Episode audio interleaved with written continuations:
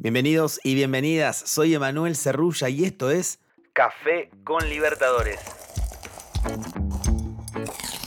Un show diario para que empieces el día con la mejor información sobre la Conmebol Libertadores, la Conmebol Sudamericana y también las novedades del fútbol y de las ligas de nuestro continente. No te olvides de seguir este canal y prepárate para disfrutar de un rato a puro fútbol.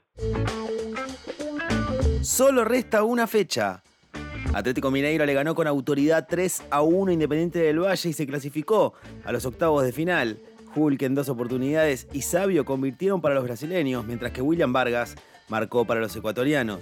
Atlético Mineiro, ya clasificado, tiene 11 puntos, Tolima con 8 e Independiente del Valle con 5 buscarán el segundo puesto y América Mineiro cierra sin chances con dos unidades. En un partidazo para el conjunto de Gallardo, River goleó 4 a 0 a Colo Colo y también se metió en octavos de final y además se aseguró el primer puesto. Palavecino, De la Cruz, Héctor Martínez y Ezequiel Barco convirtieron para el millonario. River es puntero de su grupo con 13 unidades. Fortaleza y Colo Colo definirán mano a mano en busca de la clasificación, ya que ambos tienen 7 puntos y se enfrentan la próxima semana. Alianza Lima cierra el grupo con solo una unidad. En Colombia, Deportivo Cali alcanzó la cima del grupo E al ganarle al ya eliminado Always Ready por 3 a 0, con un doblete de John Vázquez y un gol de Harold Mosquera.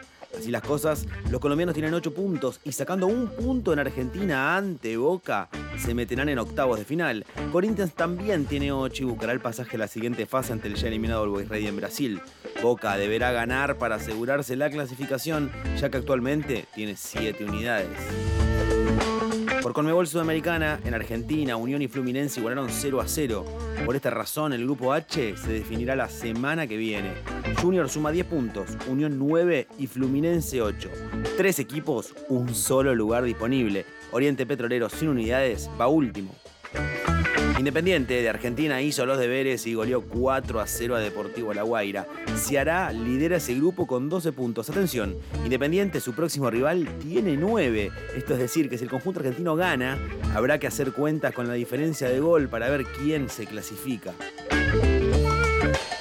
En Venezuela, Metropolitanos y Barcelona de Ecuador jugaron un gran partido e igualaron 2 a 2, resultado que lamentó el conjunto ecuatoriano. Pero el condimento especial en este grupo se terminó de ejecutar con la victoria de Wanderers por 2 a 1 a Lanús en Argentina. Por eso el grupo A también se definirá la semana que viene. Lanús y Barcelona tienen 8 puntos y Wanderers 7 otra vez.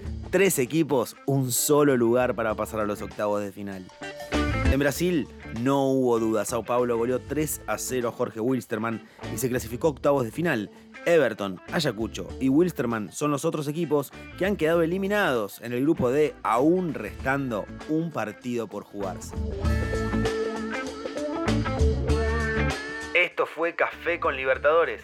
Los invitamos a mantenerse pendientes de nuestro podcast oficial y seguir al canal en Spotify para no perderse los episodios con el mejor contenido exclusivo y original. Emanuel Cerrulla los saluda desde Buenos Aires. Nos escuchamos en la próxima. Chau. Chau, chau, chau, chau.